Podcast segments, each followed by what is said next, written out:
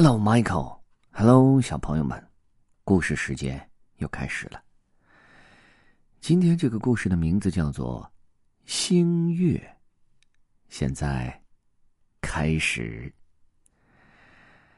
话说，在很远很远的一片温热潮湿的森林里，住着一位果蝠妈妈和她新生的小宝宝。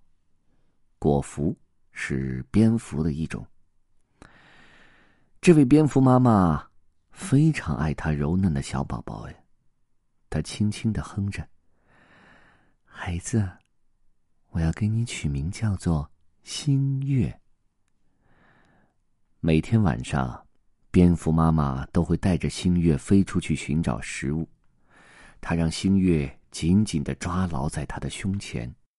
一天晚上，蝙蝠妈妈闻到浓浓的水果香，它正朝着那香味儿飞过去时，一只猫头鹰盯上了它。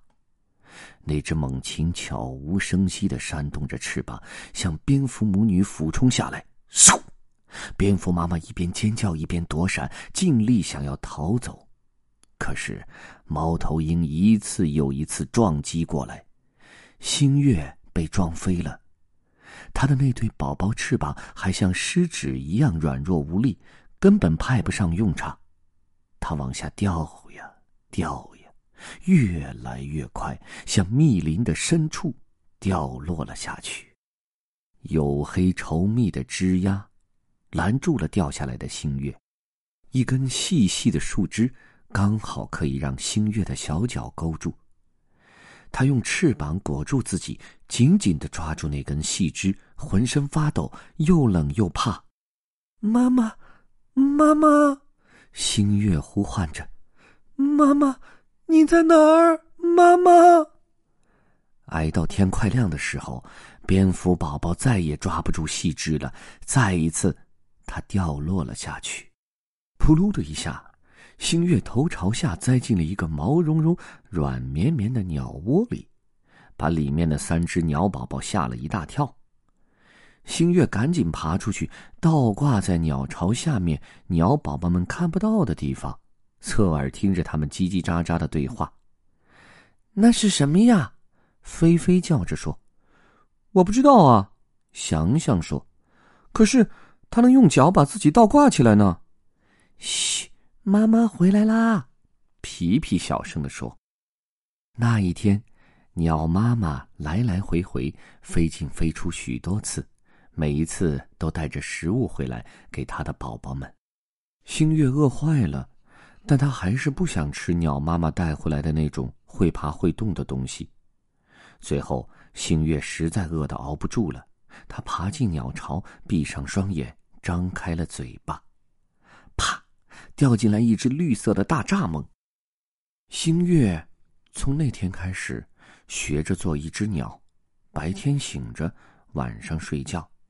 虽然他觉得虫子的味道实在很恶心，但也照吃不误。星月的蝙蝠习性迅速消失，变得越来越不像一只蝙蝠了。唯一没变的是，他还是喜欢用脚倒挂着睡觉。有一次。鸟妈妈不在家，三只好奇的鸟宝宝决定也来试试倒挂着的滋味。当鸟妈妈回来时，只见八只小脚倒钩在鸟巢的边缘。咦啊呀！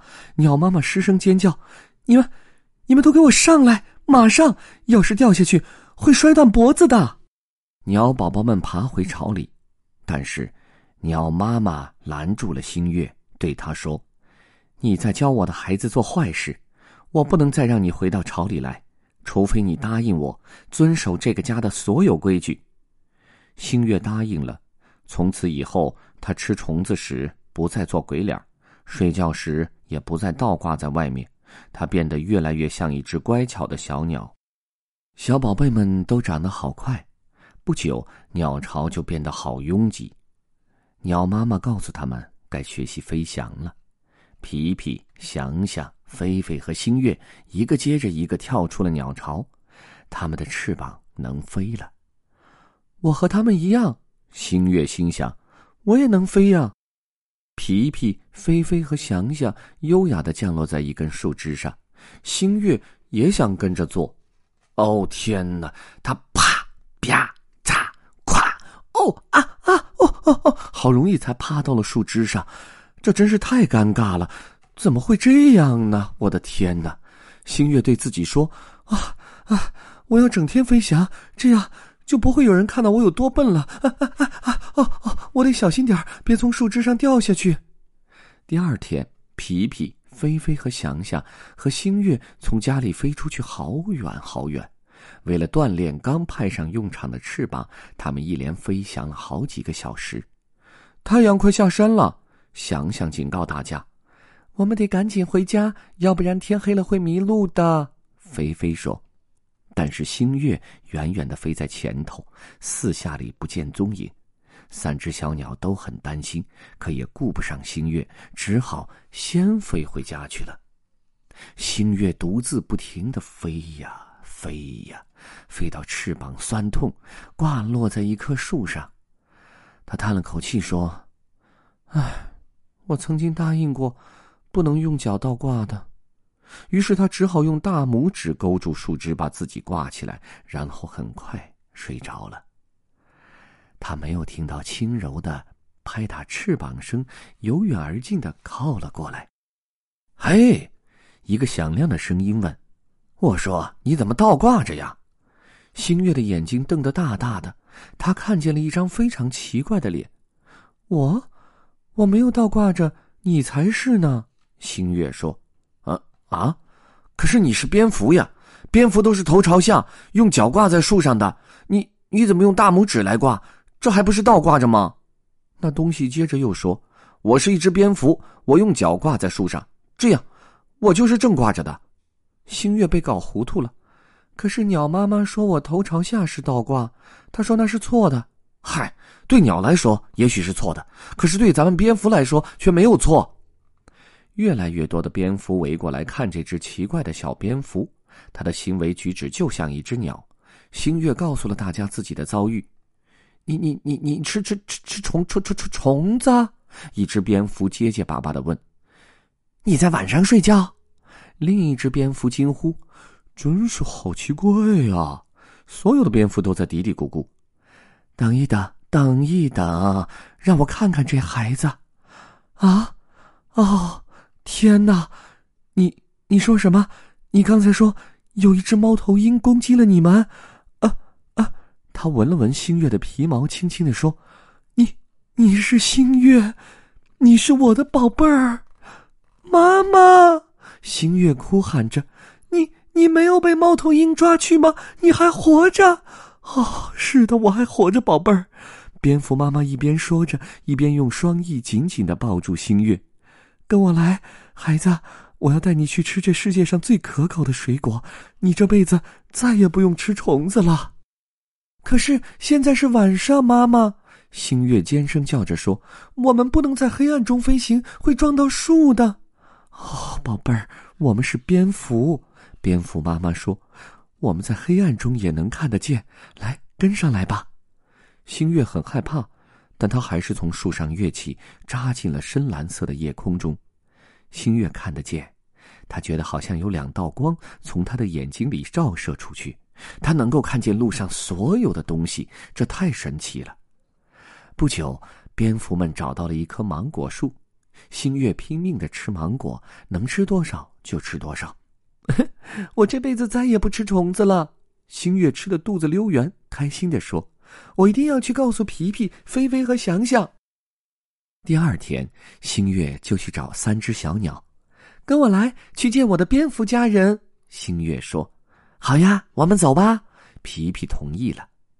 在飞去的路上，星月向小鸟们介绍：“我们蝙蝠是用脚把自己挂起来的，它们在晚上飞行，而且吃的都是世界上最好吃的食物耶。”当小鸟们飞到蝙蝠群中，跟它们待在一起的时候，菲菲说：“在这儿，我觉得自己是倒立着的呢。”于是小鸟们也都用脚把自己挂了起来。星月兴奋地说。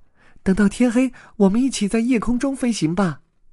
夜晚来临了，星月首先飞起来，皮皮、翔翔和菲菲也从树上跃起，跟着星月飞了出去。哦天哪，我们什么都看不见！皮皮在嚎叫，我也是。祥祥在哀嚎，啊！菲菲一声尖叫，糟糕了！星月倒抽了一口凉气，他们要摔下去了，我得赶紧去救他们呀！星月俯冲了下去，在空中抓住了他的朋友们，拉着他们飞上了一棵树。小鸟们紧紧的抓住一根树枝，星月则从上面的树枝倒挂下来。咱们没有事了，星月安慰他们，然后他叹了口气说。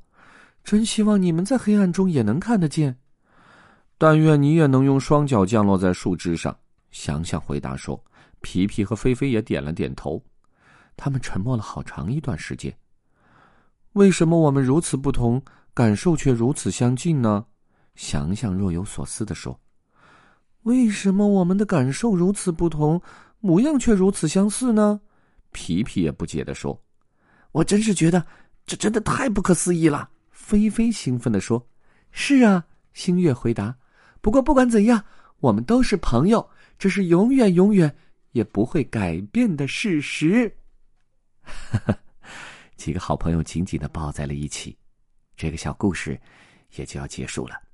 在故事结束前呢，我还要跟迈克和小朋友们介绍一下蝙蝠的小百科、小知识。你们知道吗？地球上。大约一共有四千种哺乳类动物，其中约有四分之一是蝙蝠。蝙蝠是唯一能够真正飞行的哺乳类动物。蝙蝠的学名叫做翼手目动物，因为蝙蝠的翅膀内的骨骼是动物手指骨骼的延伸。绝大多数的蝙蝠是属于小翼手类蝙蝠，这种类型的蝙蝠约有八百多种，它们遍布在世界各地。可以适应不同的气候环境，不同种类的小翼手类蝙蝠的生活习性和食物偏好差别很大。大多数种类专门吃昆虫，也有的喜欢吃鱼、两栖动物或者爬行动物。最后还有一类非常著名的就是吸血蝙蝠。这类蝙蝠只有三种，分布在墨西哥和阿根廷一带。吸血蝙蝠的食物来源呢，绝大部分是人类饲养的牛或者当地的哺乳动物和鸟类。